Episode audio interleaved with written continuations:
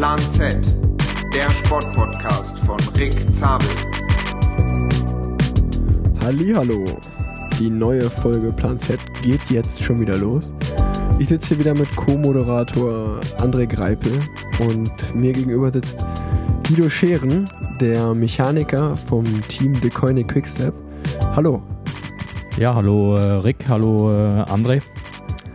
Schön, dass du dabei bist. Äh, ich dachte mir, es wäre mal sehr, sehr interessant für die Leute da draußen zu hören, wie das eigentlich so ist. Äh, also hinter den Kulissen auch mal ja, einen Mitarbeiter zu hören und nicht immer nur einen Fahrer. Äh, aber wir wollen dich erstmal ein bisschen vorstellen. Wann, seit wann bist du eigentlich schon Mechaniker und was waren so deine ganzen Stationen, wo du schon gearbeitet hast? Ich habe 2006 angefangen bei ähm, Wiesenhof Akut damals noch. Habe da die letzten zwei Jahre mitgemacht. Und danach bin ich via Rolf Aldag ähm, zu noch damals T-Mobile und danach HTC gekommen. Bin da vier Jahre geblieben. Und dann, wie ja auch bekannt ist, sind wir dann zusammen zu Quickstep rüber. Hab da erstmal fünf Jahre mit ähm, Toni zusammen gemacht. Ähm, vorher in HTC auch schon und dann sind wir fünf Jahre bin ich bei, HTC, äh, bei Quickstep geblieben und war dann zwischendurch zwei Jahre bei Bora und bin jetzt von 2019, Anfang 2019 wieder zurück zu Quickstep. So, ich bin jetzt mittlerweile in meinem 14. Jahr. Ja, Wahnsinn, ey. Und auch immer bei großen Teams. Und ähm, wie muss man sich das vorstellen? Wie wird man äh, Mechaniker beim Profiteam? Wie funktioniert das? Kannst du mal erklären, wie das bei dir so war oder wie der klassische Weg ist? Ja, ich denke, bei mir war nicht der Klasse oder war wahrscheinlich der klassische Weg, weil ich war schon, ja, bin 30 Jahre Radrennen gefahren. Habe irgendwann gesagt, ich will mein Hobby zum Beruf machen. Und mein Vater war damals verstorben und ich wollte nicht 40 Jahre das Gleiche machen, so wie mein Vater. Und habe dann gesagt, ja, okay, machst Hobby zum Beruf und gehst mal in Fahrradgeschäft. Oder ein Kumpel hat mich gefragt, willst du nicht bei mir im Fahrradgeschäft arbeiten? Und so ist das Ganze entstanden nach ein paar Jahren. Ähm, damals habe ich noch mit ähm, Jens Heppner trainiert. Und dann hat Jens gesagt, ja, hier kannst du dir nicht vorstellen, mal in einem Team zu arbeiten. Und so ist die ganze Sache entstanden. Ja, cool. Ja. Also eigentlich kennt auch André und ihr äh, und du, ihr kennt euch schon fast seit 2006. Dann warst du nicht 2006 auch bei Wiesenhof? Mm, fünf. Ich war, bin ja 2005 Profi geworden bei Wiesenhof und dann äh, habe ich ja das Team verlassen zu T-Mobile und der Guido ist zu Wiesenhof gegangen. Und 2008 Ende 2007 bin ich dann zu T-Mobile genau. gekommen. 2008 haben wir zusammengearbeitet. Genau, ab genau. 2008 äh, warst du dann Mechaniker bei High Road war es das damals dann ja genau. Ja, und da lernt man sich ja dann so kennen. Ne? Man hat ja seine, äh, seine Pflegefälle und auch seine äh, Lieblinge, so würde man das ja gerne mal so sagen. Da gibt's ja den einen oder anderen, der ziemlich speziell ist und äh, da haben Rick und ich uns äh, so überlegt, äh, dass du da ja mal ein bisschen aus dem Nähkästchen plaudern kannst, welche Fahrer du wirklich geliebt hast, äh, die einfach zu handeln waren und welche Fahrer du da einfach äh, auch mal gehasst hast? Ja, da gibt es halt, ich sag mal so, keine Pflegefälle oder habe halt meistens, meistens auch immer mit Toni zusammengearbeitet und Toni war eigentlich immer so, dass du sagst, okay, wenn die Sache einmal stand, dann stand die Sache, da war halt mit seinem Lenker und und und, also Schwerpunkt war der Zeitfahrräder. Und ich habe mich dann auch irgendwann auf Zeitfahren spezialisiert und das hängt mir auch immer noch nach. Also bei uns im Team baue ich auch alle Zeitfahrräder. Ne, und wenn da eine Sache ist mit Windkanal testen oder auf dem, sag schnell, auf, dem, äh, auf der Bahn testen, dann bin ich auch meistens dabei.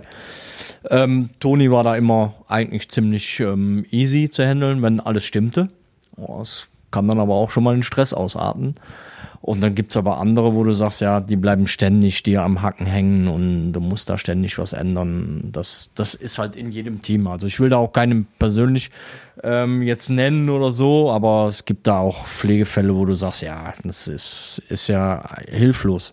Ne, da kommen junge Jungs und dann sagst du ja, ähm, kannst dich noch an Kim Kirschen erinnern damals? Der hat auch immer an Pedalplatten rumgeschraubt und also, pff, da gibt's also, aber die machen das dann auch teilweise selber, weißt du, die fragen dann auch nur einen Schlüssel und sagen dann, ja, ich muss meine Pedalplatten wieder verändern. Also, also Jungs, lass die Dinger einfach mal so stehen, wie sie stehen und fahr mal, ne?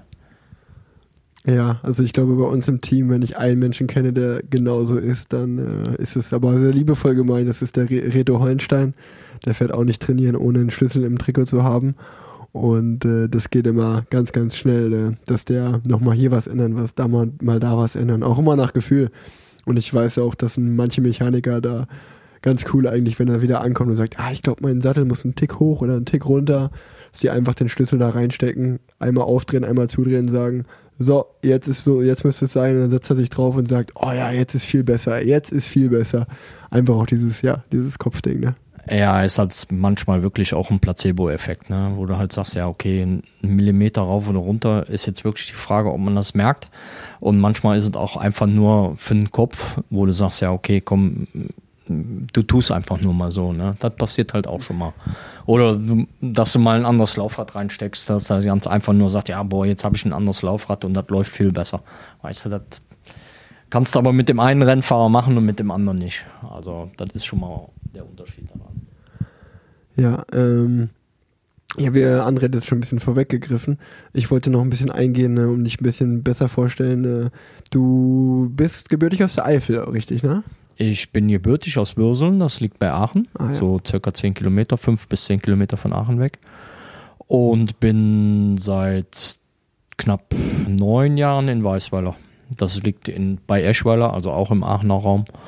Und ähm, ja, in Kilometer bin ich im Wald, also mittlerweile fahre ich nur im Wald. Und André weiß das ja auch. Ja, wir fahren ja schon mal zusammen trainieren. Ja, wir sind äh, dieses Jahr mal, oder das war letztes Jahr, beim Niedegger, Niedeggener Radsporttag zusammengefahren äh, durch die Eifel. Also ich habe dich auch schon das eine oder andere Mal in der Eifel getroffen. Dem, du fährst ja noch Mountainbike mittlerweile, ne? Genau, ich fahre auch, ähm, also ich fahre eigentlich nur noch im Wald, mit, entweder mit dem Crosser oder mit dem Mountainbike. Ähm, weil mir auf der Straße einfach, also mir nach 40 Jahren zu stressig wird. Ne? Das ist also, ist schon halt eben so, dass du sagst, das ist zu gefährlich mittlerweile. Ne? Ja, ähm, ne, hast ja auf jeden Fall auch ein schönes Rad da aufgebaut. Und du sagst, du bist 30 Jahre selber Rad gefahren vorher, so kannst du da so ein bisschen, ist ja auch interessant für die Leute sicherlich zu hören, ja. wie du also gefahren ich bist. davor schon einige Sportarten mitgemacht und mein Vater sagte immer, ja, aber wir müssen ja irgendwann mal an einem hängen bleiben. Und irgendwann mit 10 habe ich dann mit Radrennen angefangen und habe dann in Würseln im Radfahrclub angefangen und so.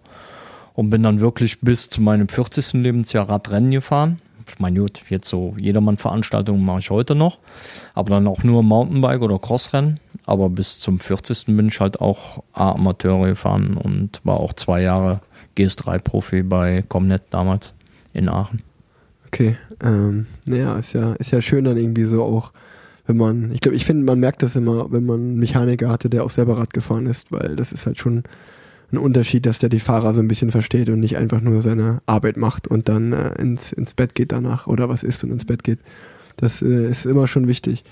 Ja, ähm, wie gesagt, André und ich haben uns ein paar Dinge überlegt äh, und äh, das war eins der Sachen, die wir so ein bisschen besprechen wollten, war zum Beispiel, ja, du hast gesagt, du hast 2006 angefangen bis jetzt. Da gab es ja auch am Rad viele Veränderungen, also von Felgenbremsen auf Scheibenbremse, von einer mechanischen Schaltung auf eine elektrische Schaltung und solche Sachen. Und äh, ja, wir würden einfach gerne mal von dir wissen, so, äh, so ein bisschen, wie, wie du das als Mechaniker alles miterlebt hast. Äh. Fangen wir doch einfach mal direkt so mit den Bremsen an, äh, wie als das Thema mal aufkam. Äh. Vielleicht kannst du einfach anfangen äh, mit Alu. Also 2006 war ja so der Umschwung, 2005, 2006 war der Umschwung äh, von den meisten Profiteams, die noch äh, mit Alu äh, und Carbon-Hinterbau noch unterwegs waren. Aber dann ab 2006 wirklich äh, viele Teams nur noch auf Carbon unterwegs waren.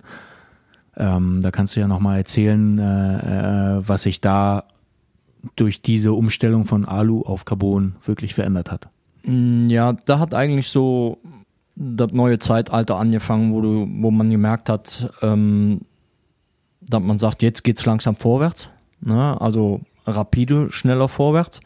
Ähm, da sind wir damals, wie du es schon sagst, da sind wir noch teilweise auf Aluminiumrahmen gefahren. Ähm, das war damals bei T-Mobile mit Giant und bei uns war es mit Rose und dann nachher mit Feld. Das waren dann schon die ersten Carbonrahmen. Ähm, und Giant hat auch 2007 auf 8 haben wir dann die ersten Carbonrahmen bei HTC bekommen. Ähm, das ist, das war schon wirklich ein Quantensprung. Du hast halt einen steifen Aluminiumrahmen und nachher hast du halt einen eher komfortablen, also vom Gefühl her komfortableren Carbonrahmen gehabt, aber der hat auch dieselbe Stabilität gehabt. Ne? Ähm, das war so der erste Schritt in diese Richtung. Und dann kam zeitgleich kamen noch die ersten elektronischen Schaltungen dazu. Ne? Also ich kann mich gut erinnern, dass Rolf mir damals einen Rahmen in die Hand gegeben hat und unter anderem auch Lars Teutenberg damals, bei, mit dem ich dann auch bei Hyro zusammengearbeitet habe, mir einen Zeitfahrrahmen in die Hand gegeben haben, haben gesagt, hör mal, bau mal hier die Kabel in den Zeitfahrrahmen ein. Da habe ich gesagt, ja, die passen aber nicht da durch. Ja, dann müssen wir da Löcher reinmachen. Okay, und dann wurden dann an den zugelassenen Stellen wurden dann halt eben die Löcher, Löcher reingemacht. Und wie die Japaner von Shimano dann kamen, haben die gesagt, ja, wie habt ihr das alles da reingemacht? Da habe ich gesagt, ja, okay, wir haben da Kabel durchgeschnitten, nachher wieder zusammengelötet und und und. Und wir waren halt die ersten, die aus einem externen Shimano-Schaltwerk oder Schaltung eine interne gemacht haben. Und dann haben die Japaner gesagt, ja, das haben wir aber auch noch nie gesehen. Ja, aber da hat man wirklich so da ist so langsam in der Zeit, 2000, zwischen 2007 und 2010, da ging so langsam die Entwicklung los, wo man sagt, wo wir jetzt gerade auf einen Peakpunkt kommen. Ne? Ich kann mich noch erinnern, äh, weil ich ja den Umschwung mitgemacht habe, dort damals von Giant äh, auf die ersten Carbonräder, dass wir wirklich manchmal Räder gehabt haben, die geflattert sind. Also äh, das war dann meistens noch eine Gabel mit, äh, mit einem Aluschaft, äh, um das Ganze ein bisschen zu verstärken. Aber es war dann doch schon manchmal äh, äh echt so eine Sache, wo wir gesagt haben, das ist schon ziemlich gefährlich manchmal gewesen, wenn wir mit, mit 80, 90 bergab gefahren sind. Ähm, wo ich mich aber auch noch daran erinnern kann, dass wir 2008 von High Road aus eine freie Laufradwahl hatten. Also wir sind von Headlaufrädern, Lightweight äh, bis Zip und Shimano ja. sind wir eigentlich alles gefahren und wir waren auf jedem Terrain eigentlich mit anderen Laufrädern unterwegs. Und durch diese ganzen äh, Schwunggewichte äh, der Laufräder hat sich das Rad oft aufgeschaukelt. Ja, das ist richtig soweit, weil am Anfang dachte man noch nicht, dass man so viel Stabilität aus dem Steuer Kopfrohr rausholt und man hat dafür erstmal die Aluminiumgabel, also für mir den Aluminiumschaft reingesteckt. Was man heute mittlerweile halt viel besser weiß, dass man, wenn man da zwei, drei Lagen mehr reinlegt, ne, dass das in dem Steuerrohr viel effektiver ist, anstatt ein Aluminium, ähm, sag schnell, Gabelschaft zu nehmen. Ne? Da sind halt die Entwicklungen sind ja heute, wir sind zehn Jahre weiter, mehr als zehn Jahre weiter und da sind die Entwicklungen sind so rapide nach oben geschnellt Damals haben wir auch natürlich mit den verschiedenen Laufrädern gespielt. Wir haben da viel mit Aerodynamik-Tests gemacht. Da waren die Headlaufräder waren super. Und wenn es halt leichter sein sollte, dann waren halt die Lightweights oder die Shimano gefragt. Ähm, wir haben da sehr viel, also damals bei, damals bei Highroad ähm, damit rumgetestet und und und. Und ja, der Erfolg zeigt natürlich auch, was dabei rausgekommen ist. Ähm, wir sind da nicht umsonst vier Jahre das erfolgreichste Team überhaupt gewesen. Ähm, soweit ich recht weiß, du warst noch zwei Jahre dabei, ne? 2008 und 2009? 2010 war ich auch noch dabei. Ah ja, okay. Ähm, und da war dann auch der Umschwung für ein richtiges Zeitfahrrad ja. äh, durch den Bob Stapleton, den damaligen Teammanager. Äh, der hat eigentlich äh, sich um die ersten äh, richtigen Zeitfahrräder, die äh, im Windtunnel getestet wurden, äh, äh, gekümmert, dass sowas entwickelt wurde. Und äh, da wage ich mich zu erinnern, dass selbst ich als äh, LKW unter den Rennfahrern äh, schneller, schnelle Zeitfahren fahren konnte. Ähm, und da das und das Rad dort einfach, einfach sehr viel äh, äh, äh, Vorteile für uns gebracht hat. Ja, das also auf jeden Fall. Also eigentlich ähm, sagt man, man kann fast jeden schnell machen, wenn man die gewisse Teile und Fahrräder an den jeweiligen Körper auch anpasst. Also wir haben da alles schon versucht. Wir haben auch schon von Bert Grabsch die Schulter getaped und dann war aber im Nachhinein, der war super aerodynamisch, aber konnte nicht mal aufs Fahrrad ab, aufsteigen und absteigen. Also da sagt er, ja, aber so kann ich ja nicht starten, weil so komme ich ja nicht zum Podium, zur Startrampe.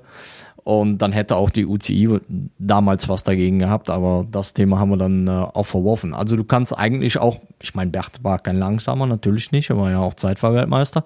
Aber man kann, wenn man das alles ein bisschen anpasst und ein bisschen modifiziert, dann kann man auch aus einem Sprinter einen guten Zeitfahrer machen. Ne?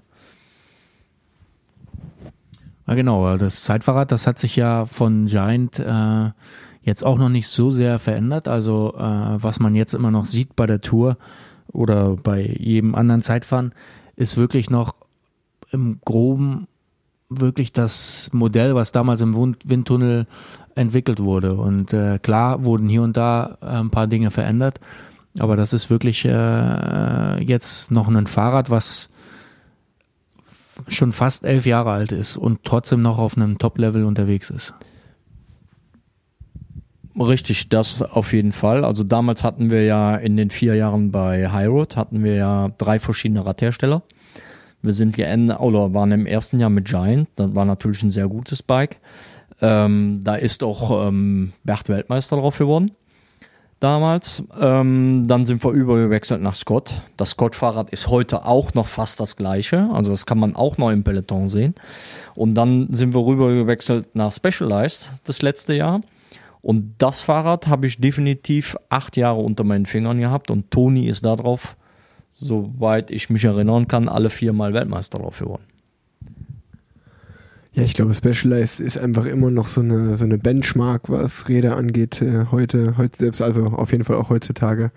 Ich glaube, jeder andere Profi, äh, der auf einer anderen Radmarke fährt, der will wenigstens mal, also ich kann mich gut darauf erinnern, wie du mal einfach mal auf dem Parkplatz jetzt vor zwei Tagen dich schnell auf so ein Rad geschwungen hast und mal eine Runde gedreht hast, einfach nur, weil man mal gucken will, ey, wie, wie fertig so ein Specialized, also äh, man, man, äh, ich glaube, da, da ist natürlich auch viel, viel Gerede mit dabei, weil wir haben jetzt auch mittlerweile ein Toprad, kann ich sagen. Das Factor, das fährt wirklich auch super schnell. Das ist ein richtig geiles Rad.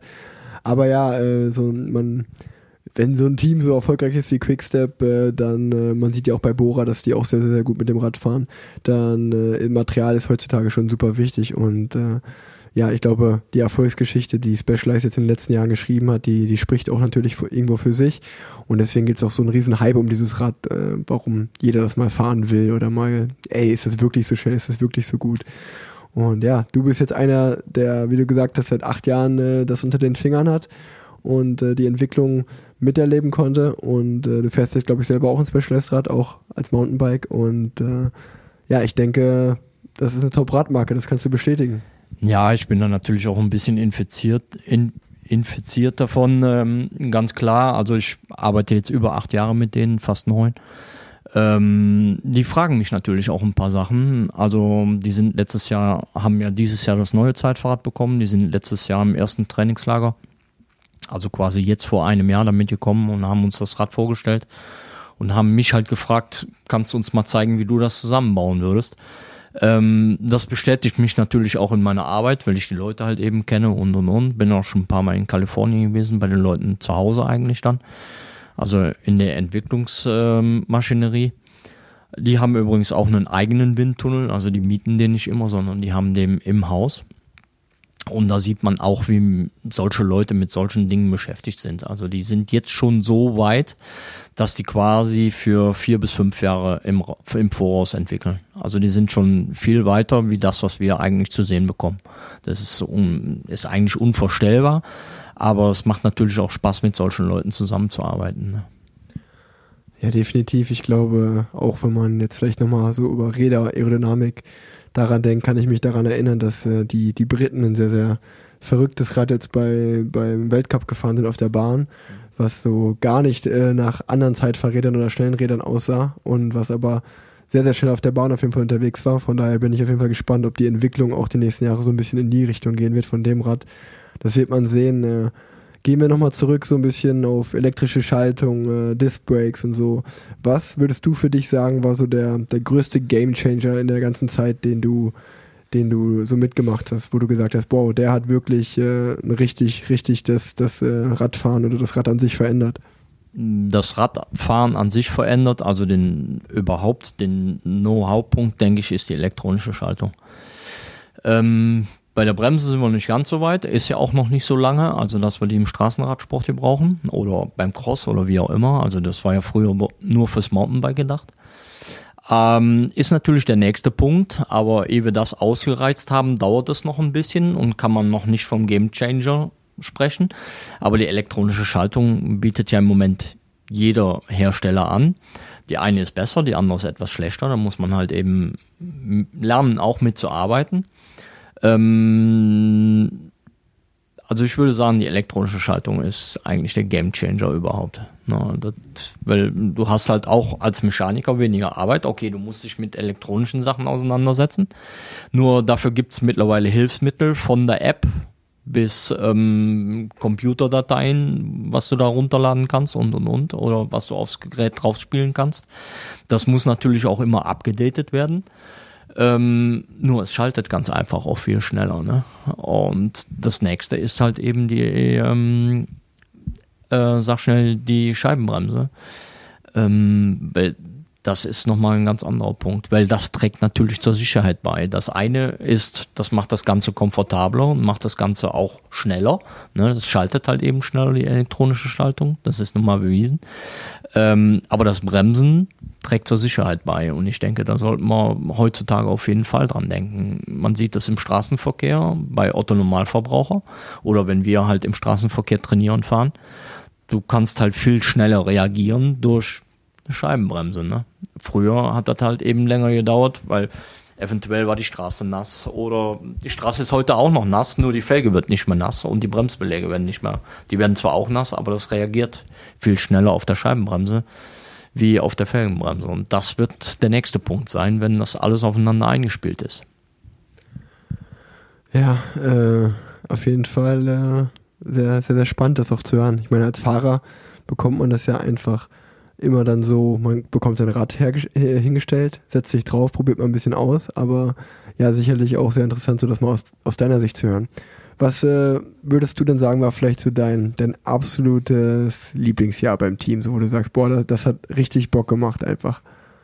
Kannst du da überhaupt eins rauspicken? Ich meine, du hast ja gerade erzählt, du warst ja immer erfolgreich eigentlich als Mechaniker. Also ich war ja schon mal mit André ähm, 2010 waren wir ja auch hier in Australien, ne, wie du das zweite Jahr gewonnen hast. Und da war ich auch bei. Das ist natürlich auch schön, wenn man sein Jahr so beginnt. Und die vier Jahre bei HTC waren sehr gut. Also muss man ganz klar sagen. Aber seitdem ich bei Quickstep bin, muss man sagen, kann man eigentlich jedes Jahr dazu zählen. Ähm, da ist nicht nur entscheidend, ähm, dass du jedes Jahr halt sehr viele Siege einfährst oder dran beteiligt bist, sondern halt eben auch, wie das Ganze vonstatten geht und abläuft. Also das ist mittlerweile ja, ist ja eine große Familie geworden. Also bei uns kann ich das so sagen. Ähm, bei anderen Teams ist das vielleicht auch so, aber es ist ein Unterschied ganz einfach. Ich meine, gut, wenn man zum Beispiel in Katar ähm, war nicht für alle erfolgreich, aber in Katar haben wir Mannschaftsweltmeister und Toni ist nochmal Zeitfahrweltmeister geworden. Ähm, ich war damals auch für den BDR da, hat da nicht ganz so funktioniert, aber da sind halt andere Sachen entscheidend, aber zum Beispiel das war auch noch ein sehr erfolgreiches Jahr und auch sehr schön. Also das hat auch super viel Spaß gemacht. Ne? Ja, wenn wir schon mal jetzt beim Team Quickstep sind, äh, ich glaube, es gibt so einen großen Mythos um dieses Team oder es ist auch ein sehr, sehr beliebtes Team. Ähm, das jedes Jahr aufs Neue eigentlich zeigt, äh, also ich glaube, seit wie vielen Jahren in Folge ist Quickstep jetzt das Team mit den meisten Siegen, äh, seit fünf zeigst du gerade. Fünf bis sieben Jahre, ja. Fünf bis sieben ja, Jahre, also es ist ja, spricht ja für sich, äh, von den Siegen gemessen. Und ich glaube, das wäre einfach mal interessant, so für die, für die Leute auch da draußen. So, was denkst du, was macht dieses Team irgendwie so erfolgreich? Was macht das Team anders? Das Team macht das eine anders, dass alleine schon die Staff Zusammensetzung. Also wir haben auch schon teilweise mit Sport, also richtigen Sportpsychologen zusammengearbeitet, ähm, die ein Team zusammensetzen, nicht nur anhand der Rennfahrer, sondern auch der Staff. Wir sind damals mit Uran, Rigoberto Uran ist ja zwei Jahre bei uns gefahren und wir haben versucht, mit ihm den Giro zu gewinnen.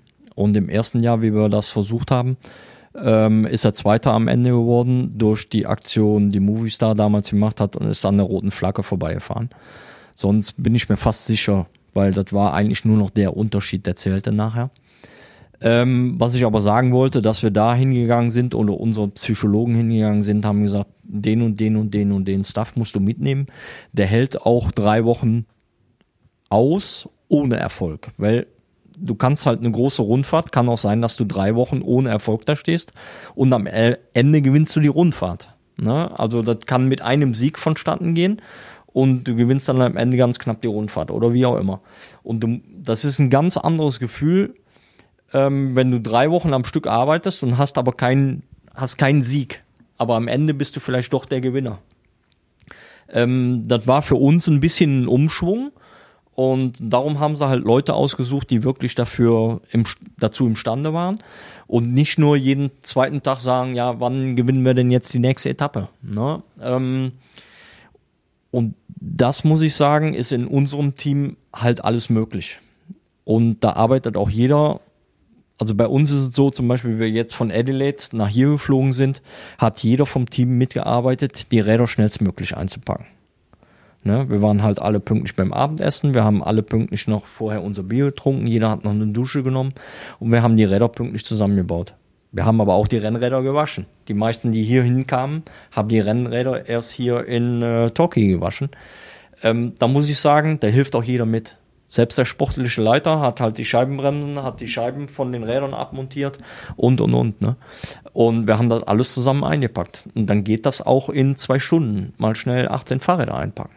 Ne? Und das ist halt im Team, also nicht nur bei den Rennfahrern, sondern auch bei den Staff, ist der Zusammenhalt so, dass du halt eben sagst, du form, kreierst da einen Teamgedanken, den du auch immer wieder überall umsetzen kannst. Nicht nur um Siege zu holen. Ja, er sagt ja nicht umsonst, ihr seid das Wolfpack. Äh, so wie so ein Wolfsrudel halt, wie das zusammenhält. Äh, das merkt man, glaube ich, auch nach außen so ein bisschen, dass das nicht irgendwie nur so eine Marketing-Sache ist, sondern dass ihr wirklich so wie eine, wie eine Familie zusammen seid. Äh, ja, ich sag nur mal ein paar Namen jetzt. Tom Bohn, Philipp Gilbert, äh, jetzt ganz aktuell Remco Evenepoel, äh, Tony Martin, Mark Cavendish, jetzt Sam Bennett, Viviani, äh, da waren schon viele große Rennfahrer bei dir im Team, für, du, für die du am, an den Rädern rumgeschraubt hast. Äh, so gibt es vielleicht irgendwelche lustigen Geschichten oder einfach Dinge, wo du sagst, wow, was ein Rennfahrer, ähm, die du da mal erzählen kannst. Ja, also noch wirklich einer von den älteren oder vielmehr von dem alten Schlag ist natürlich Tom Bohn. Ich meine, da braucht man nicht drüber sprechen. Der hat auch seine knapp 200 Radrennen gewonnen.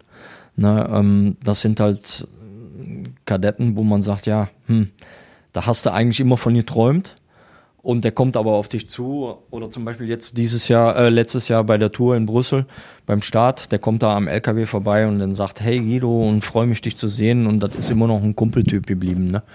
Und sowas ist natürlich wichtig. Ich meine, dasselbe mache ich mit deinem Vater, das weißt du, ne? Der kommt mir auch entgegen und sagt, ey, super, dass wir uns sehen und so.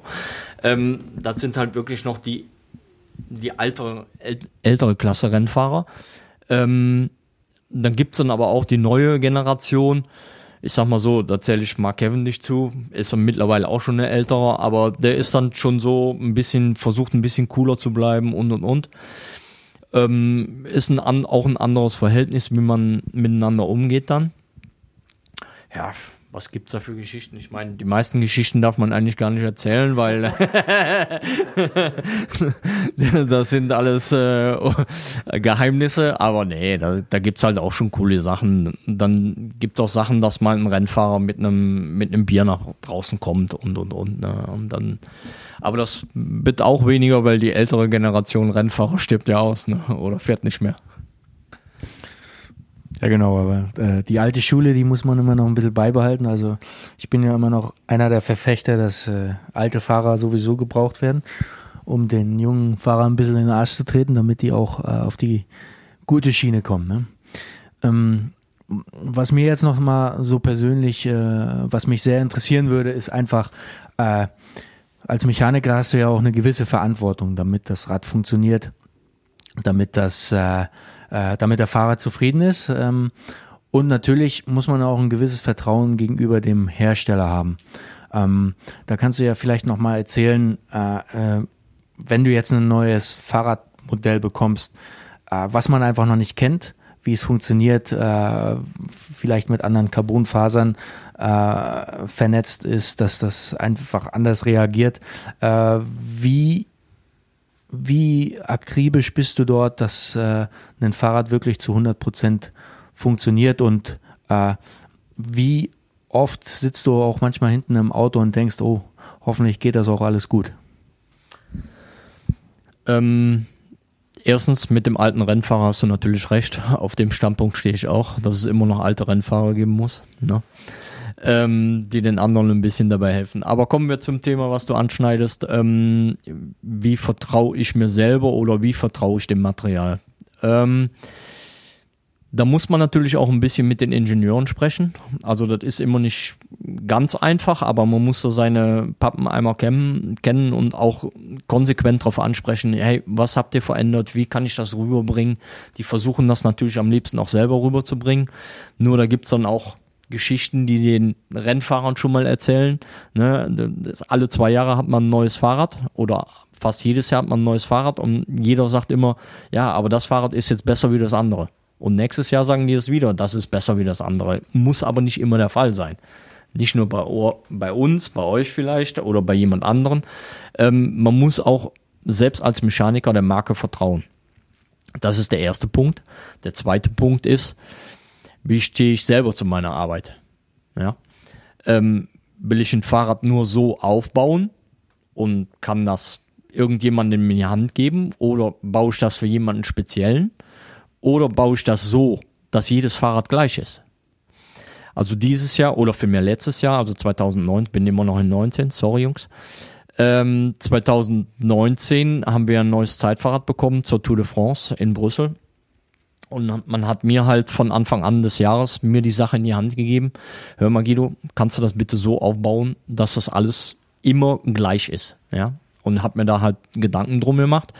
Bin da halt nach Belgien hochgefahren, hab die Sachen alle geliefert gekriegt und haben mittlerweile 60 Zeitfahrräder aufgebaut mit ein bisschen Hilfe von meinen Kollegen, habe denen auch gezeigt, wie ich es gerne hätte und wie wir es dann im Endeffekt auch jedes Fahrrad gleich aufgebaut haben.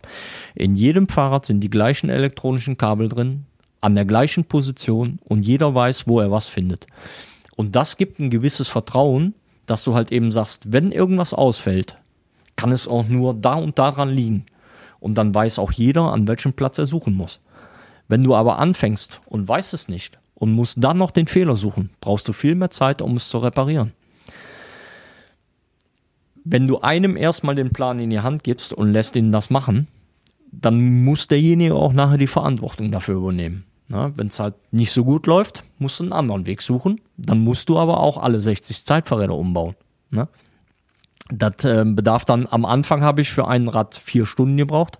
Mittlerweile brauchst du nur noch zwei Stunden. Das beschreibt so ein bisschen unseren Arbeitsaufwand. Man kann das ja mal hochrechnen anhand der Stunden.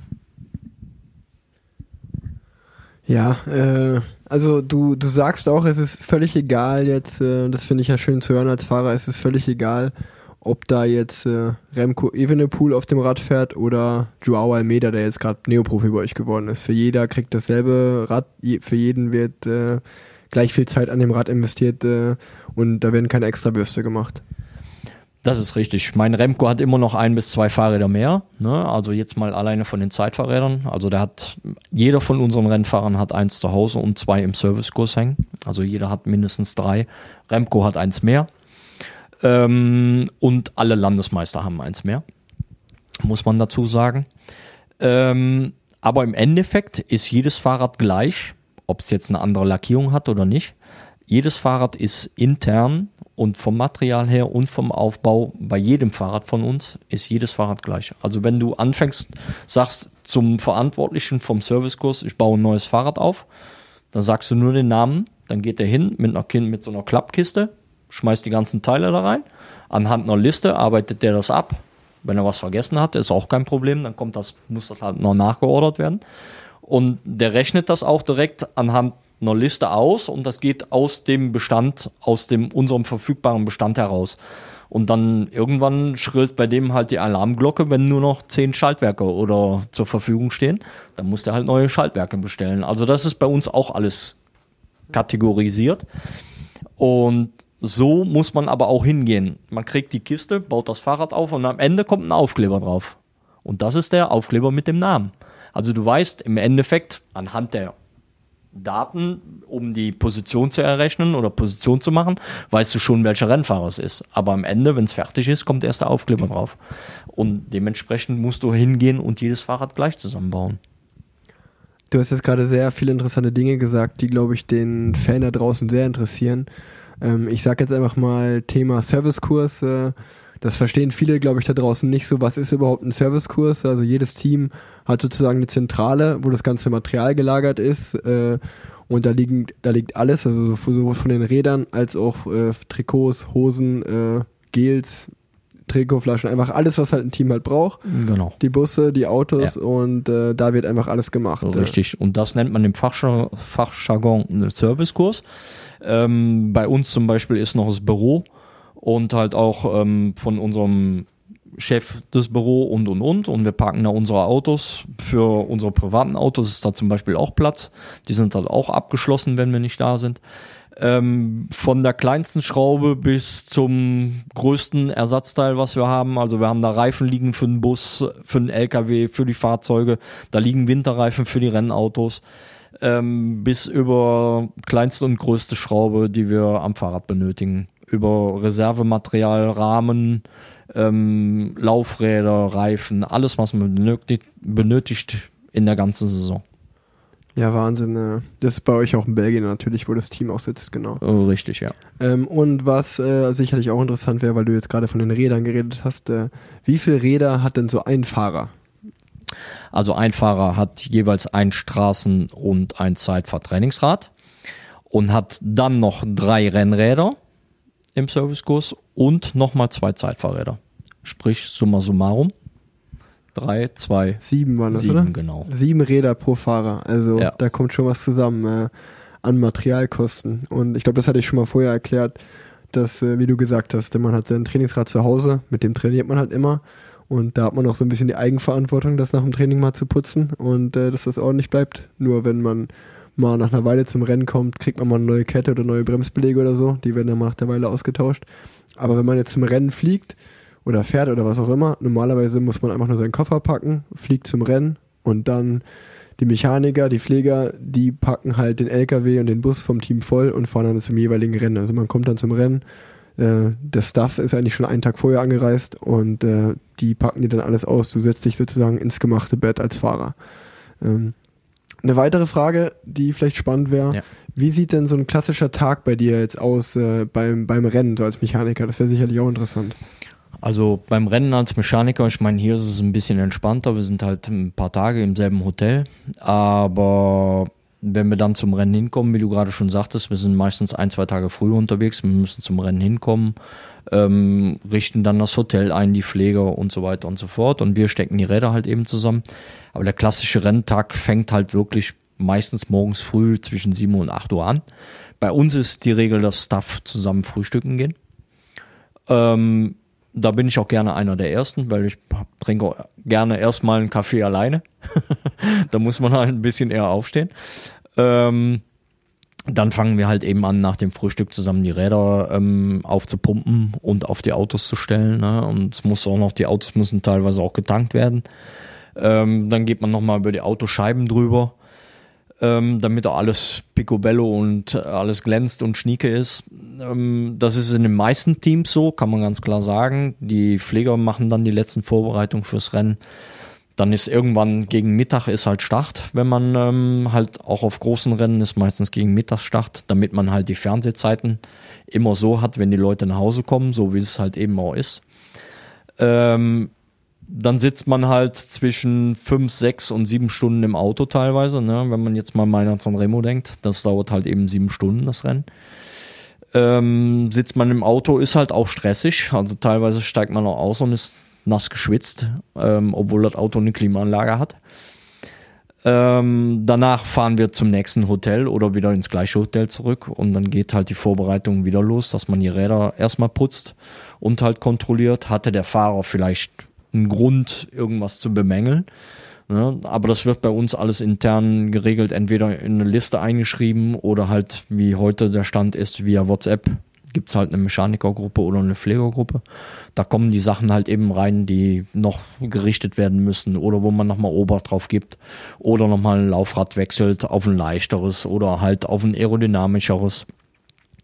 Ähm, und irgendwann zwischen 7 und 8 Uhr abends oder 9 Uhr abends teilweise ähm, kommt auch ganz drauf an, in welcher Rundwand man sich jetzt gerade befindet, ob man halt beim Giro ist. Dann geht es halt abends ein bisschen früher ins Bett und bei der Vuelta geht es halt ein bisschen später ins Bett, weil da halt die ganzen Zeituhren halt anders laufen. Da ist halt eben auch später Start. Ja, das kann ich äh, so bestätigen. Äh, ich weiß noch, es gibt so manche Tage, da gucke ich ins Auto rein und will sehr, sehr gerne mit dem Mechaniker tauschen, weil ich mir denke, boah, die haben es so gut, die können jetzt fünf, sechs Stunden da chillen hinten im Auto und ich muss hier Radrennen fahren. Aber sobald das Rennen zu Ende ist, dann äh, ändert sich die Rolle wieder. Dann kann ich was essen, lege mich auf die Massagebank und bin fertig mit meinem Tag. Und man schaut manchmal, wenn man einen Blick hat aus, vom Hotelfenster, schaut man raus und wir haben schon gegessen und sind eigentlich bereit ins Bett zu gehen. Da schraubt immer noch an den Rädern rum oder putzt die. Und das ist dann natürlich so, so eine Sache, wo man sagt, äh, wow, krass und wo man auch einfach als Fahrer nur dankbar sein kann eigentlich. Ähm, weil wie du gesagt hast, nächsten Tag ist irgendwie vielleicht dann von der Sprint auf eine Bergetappe, dann schreibt man halt rein, ey, ich würde lieber genau. die Berglaufräder ja, fahren. Ja. Oder im schlimmsten Fall ist nochmal einer gestürzt und dem müsste man ein komplett neues Rad aufbauen. Ja. Oder ja, das ist äh, schon Respekt dafür. Hast du noch irgendwas, was du fragen willst, André, oder was du einwerfen willst?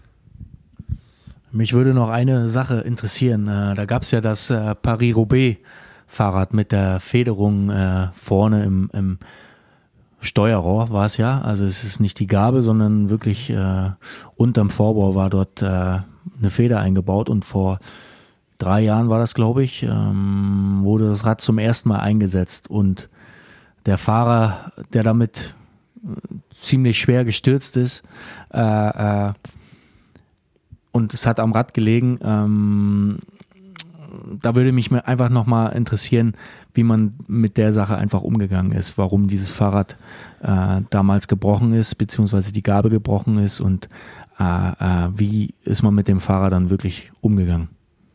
Also der Fahrer ähm, ist ja mit dem Rad gestürzt und im Nachhinein ist halt Specialized hingegangen und hat die Sache gedeckelt.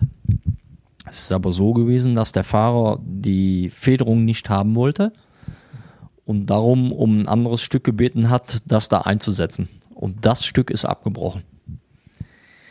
Ähm, das war so ein bisschen Eigenverschulden vom Rennfahrer. Da waren natürlich auch Mechaniker beteiligt, aber da ist halt Specialized hingegangen und hat da die Hand drüber gehalten und ist dann im Nachhinein haben die halt ein Statement abgegeben und haben gesagt, ja, das war ein Vorserienmodell. Ähm, ist auch wirklich so, nur, also das ganze Rad, was wir benutzt haben, war ein Vorserienmodell. Ist dann auch erst das Jahr später halt in den Laden gekommen. Ähm, aber das Stück, was man da eingesetzt hat, war definitiv von dem Rennfahrer selber so gewollt.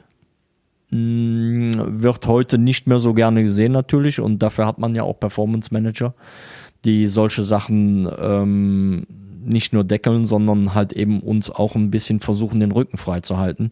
Weil wenn man solche Sachen anfängt, muss irgendjemand dafür die Verantwortung übernehmen. Ne?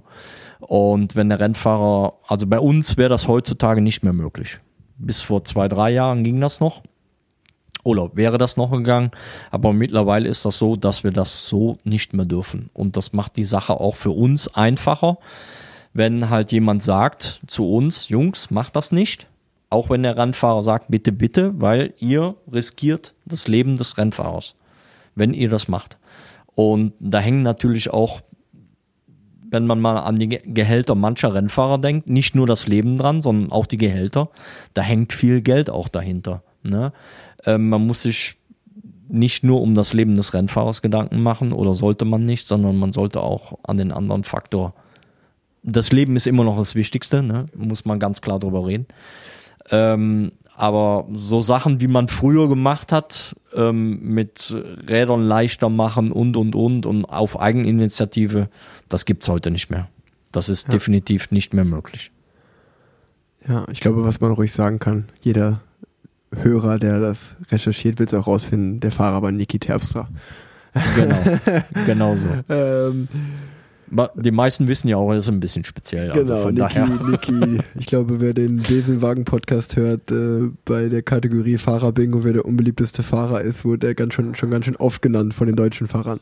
Ja, Ähm, richtig. Ähm, obwohl er eigentlich zu Stuff und, muss ich sagen, ein angenehmer Kerl ist. Also wenn man ihn kennt, ähm, er wohnt in der Nähe von dem Geburtsort von meiner Freundin und ich habe ihn halt auch näher kennengelernt und muss ganz ehrlich sagen, er ist ein netter Kerl.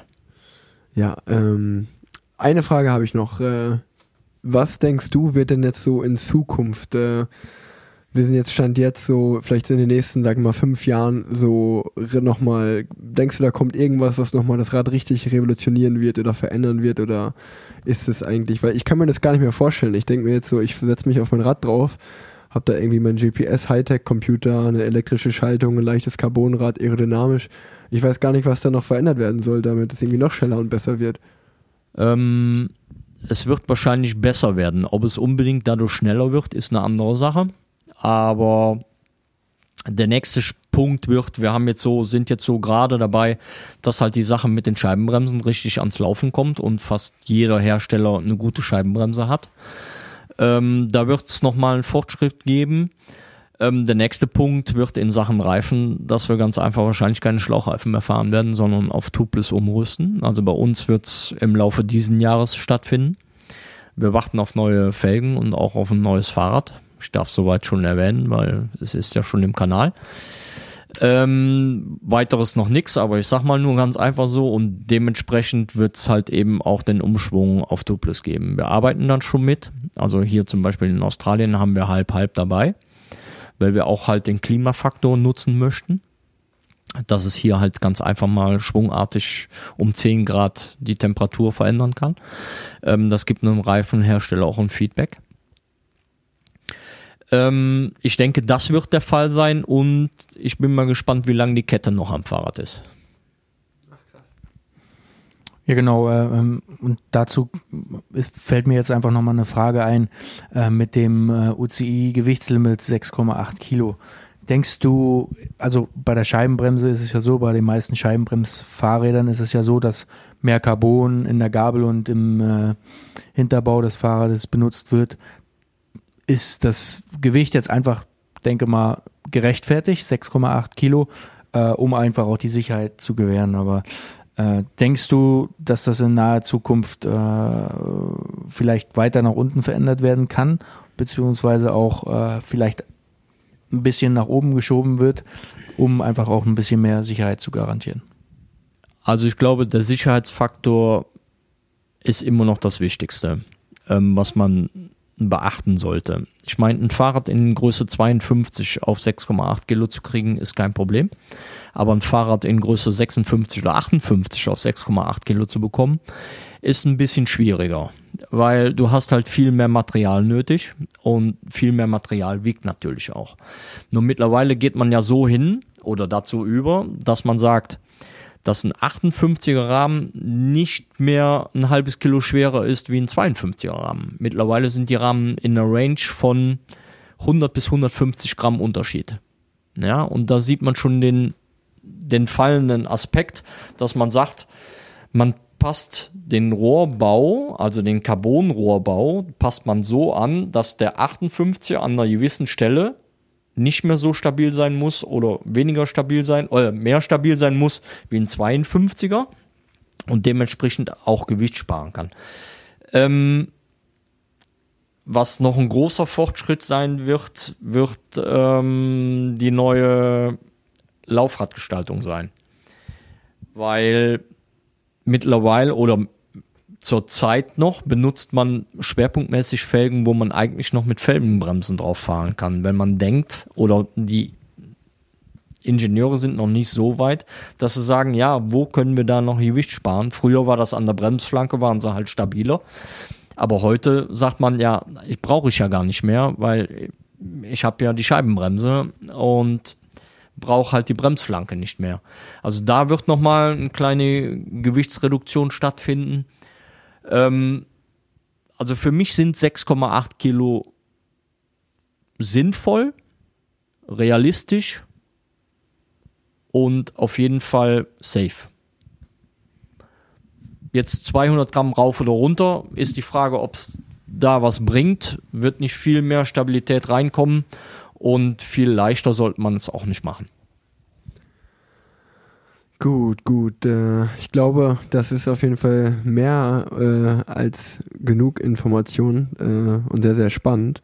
Natürlich sprechen wir noch ein bisschen über die, über die Tour Down Under. Ähm, die letzte Folge, die wir gemacht hatten mit Jens Vogt, die war kurz vorm Start der Tour Down Under. Das Kriterium war schon fertig, darüber hatten wir schon gesprochen, aber die Rundfahrt an sich noch nicht. Äh, wir können ja erstmal dich fragen, äh, wie würdest du denn die Tour Down Under des Team Quicksteps äh, beurteilen. Ich glaube, ihr habt die, ja, ihr habt die erste Etappe gewonnen mit Sam Bennett. Das war ja eigentlich immer ein geiler Start ins Jahr, direkt mit dem Sieg, wie man es eigentlich auch gewohnt ist von Quickstep. Und äh, wie würdest du es bewerten insgesamt?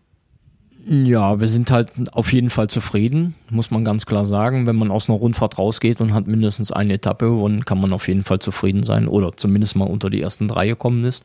Ein Sieg ist natürlich immer schön, ist auch super auf der ersten Etappe natürlich, weil man bekommt ja auf jeden Fall das Trikot äh, für den Gesamtführenden erstmal.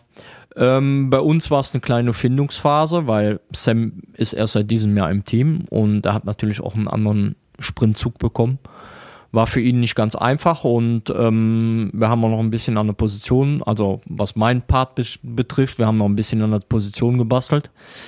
Ähm, was sich aber, denke ich, mittlerweile gefunden hat. Nicht nur sein Sprintzug, sondern auch ähm, seine Position.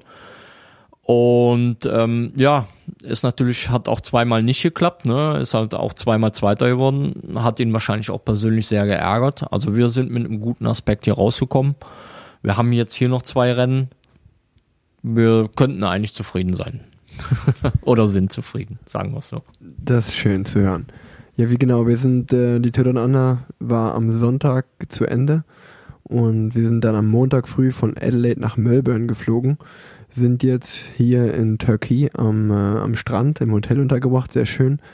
Haben jetzt hier, heute ist es Mittwoch, wir haben schon drei Tage trainiert hier. Morgen ist das erste Rennen, äh, das Race Turkey, 130 Kilometer über weitgehend flache Strecke kann man sagen, äh, wird wahrscheinlich ein Sprint werden. Und dann am Sonntag äh, wieder ein World Tour Rennen, das Kettle Evans Great Ocean Road Race in Geelong auf dem damaligen WM-Parcours von 2010 sehr, sehr schönes Rennen. Äh, dafür haben wir uns natürlich auch wieder viel vorgenommen. Und äh, ja, André, wie würdest du denn deine Tour Under so bewerten? Jetzt das erste Rennen mit einem neuen Team, ähm, mit einem wahnsinnig coolen Anfahrer, mit mir. nee, äh, aber wie war das denn? Wie willst du es denn bewerten? Also nach meinem letzten Jahr äh, bin ich auf jeden Fall sehr zufrieden, dass, dass wir äh, uns als Mannschaft äh, super gefunden haben. In den Finals, die waren nicht immer einfach, sich äh, wirklich zu finden, weil äh, manchmal waren die Finals einfach sehr chaotisch, natürlich auch schnell und äh, auch ziemlich kurvenreich, äh, beziehungsweise auch mit äh, ein paar Hügeln im Finale, dass es nicht immer gegeben war, dass es äh, äh, dass auf jeden Fall eine Mannschaft hinter dem Sprinter steht. Ähm, ich persönlich bin auf jeden Fall sehr zufrieden äh, mit der Mannschaftsleistung und natürlich äh, auch, dass wir einfach in den Sprints involviert waren und ich selbst auch äh, wieder mitsprinten kann. Das äh, lässt uns auf mehr hoffen und das versuchen wir auf jeden Fall in den nächsten Radrennen umzusetzen, um äh, dann äh, auch mal das Podium anzugreifen, beziehungsweise auch in die Siege, Siegerliste uns einschreiben können. Genau, also nochmal zu den Fakten. Du warst auf der ersten Etappe bist du Fünfter geworden. Auf der dritten Etappe, nee Quatsch, auf der vierten Etappe bist du Vierter geworden und auf der fünften Etappe Sechster. Ähm, ja, sonst kann man glaube ich sagen, dass wir als Team sehr zufrieden mit dem, mit dem Start waren, wie wir als Team zusammengefahren sind. Wir hatten sicherlich Pech, dass unser GC-Mann Ben Hermanns äh, auf der zweiten Etappe schwer gestürzt ist und sich nicht nur das Schlüsselbein und Rippen, sondern auch die Schulter irgendwie sehr, sehr kompliziert gebrochen hat. Ähm, da auch mal gute Besserung an dieser Stelle. Das wäre halt der Mann fürs Gesamt, für die Gesamtwertung gewesen. Die ist uns dann dadurch natürlich dann ein bisschen flöten gegangen.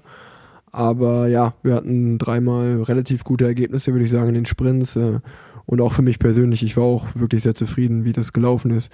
Und glaube ich, kann auch ganz gut sagen, dass wir beide schon relativ gut in Form waren, auch was das Berghochfahren anging und die allgemeine Stärke. Äh, bis auf die fünfte Etappe war ich mit dem Rennen sehr zufrieden. Da war ich leider nicht im Da warst du leider alleine im Finale ohne deinen Sprintzug. Da waren alle drei Anfahrer abgehangen. Das sollte natürlich nicht so sein. Aber ja, sonst äh, war das eigentlich ein ganz guter Einstand und wir haben auf jeden Fall eine gute Zeit in Australien. Wie, wie würdest du jetzt so deine Chancen auf die nächste Woche, wenn du vorausguckst? Was nimmst du dir da vor? Was denkst du da? Gut, bei dem Race Talkie äh, wird es einfach so sein, dass es mit Sicherheit einen Sprint geben wird. 130 Kilometer ist jetzt nicht auch, ist, ist jetzt nicht das äh, äh, die Renndistanz, wo alle Fahrer super kaputt sein werden. Also ich gehe auf jeden Fall von einem schnellen Sprint ein, aus äh, und hoffe natürlich, dass wir dort im Finale mitmischen können. Und am Sonntag äh, bei einem sehr schweren äh, Finale auf dem, auf dem Rundkurs in äh, Geelong wird es auf jeden Fall äh, sehr schwer für uns Sprinter dort vorne mit dabei zu bleiben. Ähm, aber ich gehe davon aus, dass äh, so wie die Leistung jetzt in Down Under war, dass ich, äh, äh, dass wir dabei sind, dass, dass wir einfach dabei sind und im Finale dort ähm, um die Platzierung mitfahren können. Ja, man kann ja wirklich sagen, in dem Fall bei dir jetzt unverhofft, unverhofft kommt oft.